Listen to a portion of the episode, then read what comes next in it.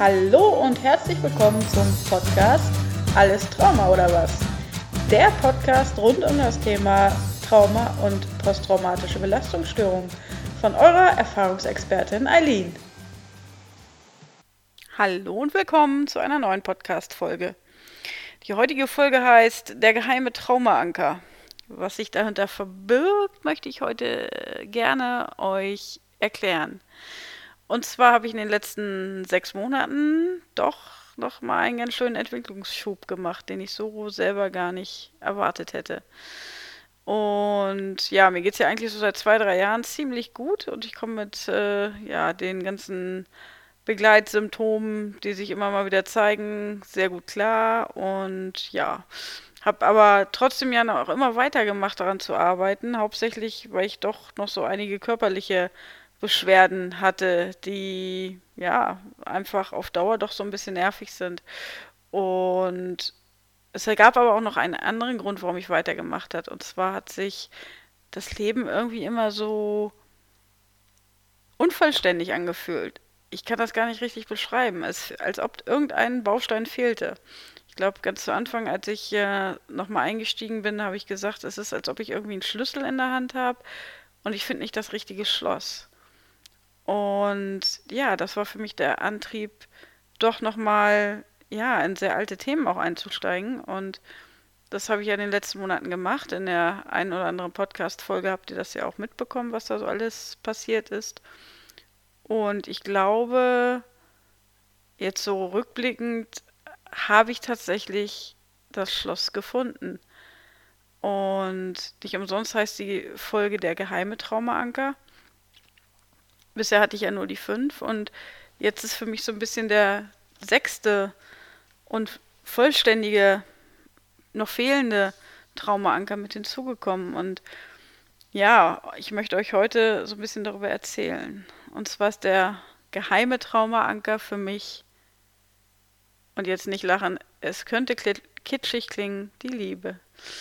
Ja, das äh, klingt auf den ersten Blick sehr wie gesagt, vielleicht etwas kitschig, vor allen Dingen, weil ja mit dem Wort Liebe so viel, ähm, ja, in jegliche Richtung so viel, ja, assoziiert wird.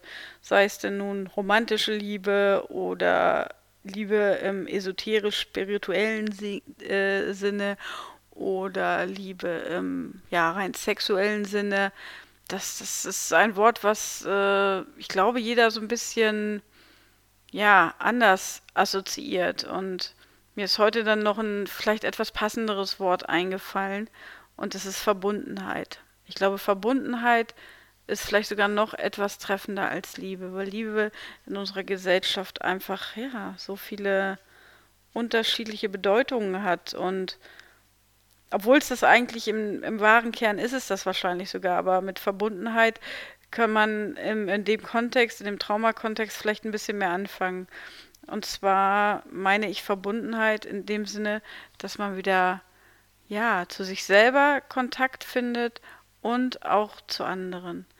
Hm, bei Traumatisierung ist eigentlich das Schlimmste, dass man in so einen Zustand kommt, bei dem man abgespalten ist, abgespalten von den eigenen Körpergefühlen, von den eigenen Emotionen und ja, in so einem abgespaltenen Zustand kann man nicht in Verbindung treten mit anderen und vor allen Dingen auch nicht mit sich selbst in Verbindung treten.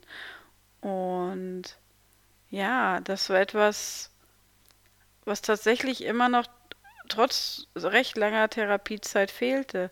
Dieses Gefühl, verbunden zu sein. Und das habe ich mir tatsächlich in den letzten Monaten irgendwo wieder erarbeitet. Es war ein ziemlich harter Weg und es gab so zwei, zwei Schlüsselerlebnisse in dem, in dem Prozess. Zum einen war das der Moment, ähm, in dem der ja, körperliche Schmerz und der emotionale Schmerz, der mit der Erinnerung an die Traumatisierung verbunden war, als der so ein bisschen das erste Mal spürbar hochkam und aber da sein durfte und in dem Moment auch von einem, ja, anderen Menschen wahrgenommen wurde und das ausgehalten wurde. Das war so ein, ja, ganz, ganz magischer Moment. Also das sind äh, Dinge, die man sonst ja auch niemandem zeigt und die sonst nie einen Raum haben. Aber ich habe es geschafft, ich habe es zugelassen und wie gesagt, das war so rückblickend gesehen so ein ganz magischer Moment, in dem ja, ich, ich tatsächlich diesen Schmerz irgendwo richtig wahrnehmen konnte, ohne dass mir jemand ähm, ja wege, tatsächlich wehgetan hat, sondern es war jemand da, der diesen Schmerz mit mir ausgehalten hat, im wahrsten Sinne des Wortes, auch wenn es für die Person auch nicht einfach war. Ähm, ja, es war ein, ein ja, total verändernder Moment, weil ich einfach immer so viel Angst vor dem Schmerz hatte und alles ausgerichtet war, das nie zu fühlen und deshalb halt auch dieses Gefühl der Unverbundenheit entstanden ist. Oder ja, das war so ein Teufelskreis. Ähm, ja, aber in dem Moment, wo ich es wo zulassen konnte und es gehalten, ich es gehalten habe und jemand anders es gehalten habe, da hat es, wie gesagt, sich etwas vollkommen verändert. Und es gab noch einen zweiten ähnlichen Moment. Und ja, da ging es eigentlich äh, darum, die Tatsache zu realisieren, dass letztlich die Menschen, die mich grundsätzlich am meisten geliebt haben und die ich wohl zumindest als Kind geliebt habe, dass die letztlich auch die ja, Traumatisierung verursacht haben. Ähm, ja, das ist so etwas, was sehr auf der einen Seite total logisch klingt, aber ich habe es doch mal im Rahmen des EMDR, habe ich das noch mal auf eine ganz andere Weise verstanden, welche Tragweite es eigentlich hat, wenn die Menschen, die einen lieben sollten oder lieben, wie auch immer, wenn die einen verletzen und wenn die so vom Verhalten unbeständig werden, dass man eigentlich mehr in Angst lebt, als äh, dass man sich sicher fühlt. Ähm, nicht das, ja, nichts umsonst sind einfach frühe Bindungsverletzungen das Schlimmste, was einem Menschen passieren kann. Wenn man dieses Gefühl der Sicherheit und Bindung in, in ganz jungen Jahren verliert, ist es sehr, sehr schwer, sich das nachträglich aufzubauen. Und ja, ich, dadurch, dass ich an diesen Punkt zurückgegangen bin, habe ich es tatsächlich geschafft, mir das ein Stück weit auch zurückzukämpfen. Dass ich auch eine Trennung zwischen dem, was damals war, was diese Personen verursacht haben, und dem, was äh, heute ist und meinem heutigen Verhalten gegenüber anderen Menschen.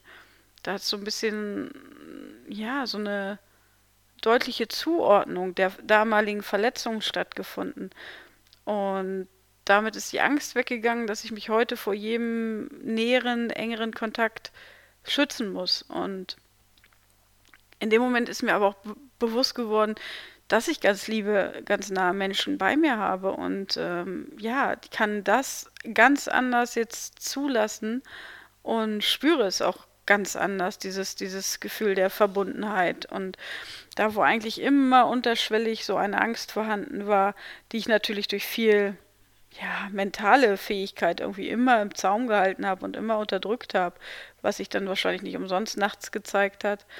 Aber das, das habe ich auf einer äh, mentalen Ebene sehr, sehr gut schon ja, umsetzen können. Aber unbewusst war das Gefühl trotzdem noch da, irgendwie getrennt zu sein. Und das hat sich jetzt verändert in den letzten, ja, vor allen Dingen so in den letzten zwei Monaten. So ein ganz anderes Gefühl der Verbundenheit entstanden. Ich kann mich ganz anders irgendwo einlassen und auf andere Menschen und andere auch anders wahrnehmen.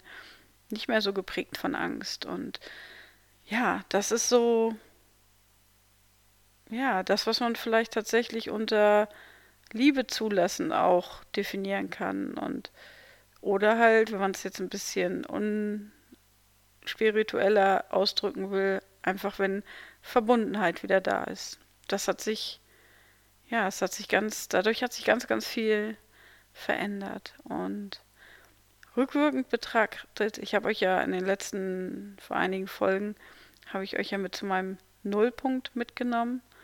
Und ja, in dem Moment, ich hatte damals eine Beziehung, in dem Moment, wo ich am, an meinem Nullpunkt angekommen bin. Und ich habe mich sicherlich auch alles andere als gut verhalten in dieser Beziehung.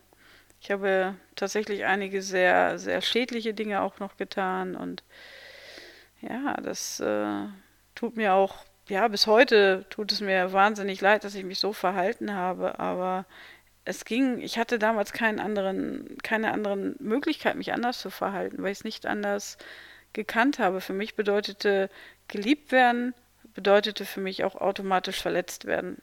So kann man es eigentlich auf einen Nenner bringen. Und dann war da endlich eine Person, die mich auch geliebt hat, aber mich nicht verletzt hat. Und damit kam ich nicht klar. Also ich äh, habe dann eher so dieses Gegenteil äh, gemacht, äh, dass ich verletzt habe weil ich das ja gar nicht verstehen konnte oder ähm, wissen konnte, dass das dort jemand ist, der, der es eigentlich gut mit mir meint. Und ja, das äh, war eine sehr, sehr schwierige Zeit, aber dadurch, dass die Person bei mir geblieben ist und mich tatsächlich auch noch nicht mal verlassen hat, obwohl ich so verletzende Dinge getan habe, ja, ich glaube, das war auch eine Rettung. Das war wirklich Gold wert. Also wenn in dem Moment diese Beziehung, ja, früher geendet hätte, weiß ich nicht, was, äh, wie mein Weg weitergegangen wäre. Aber die Person blieb und wir sind wirklich sehr viele Jahre danach sogar noch zusammengeblieben, bis es irgendwann tatsächlich nicht mehr funktionierte. Die Summe der Verletzungen war dann doch zu groß. Aber trotzdem hat es mich ja ganz extrem geprägt. Und heute weiß ich, dass die Liebe im wahrsten Sinne Wortes, des Wortes damals die Rettung war.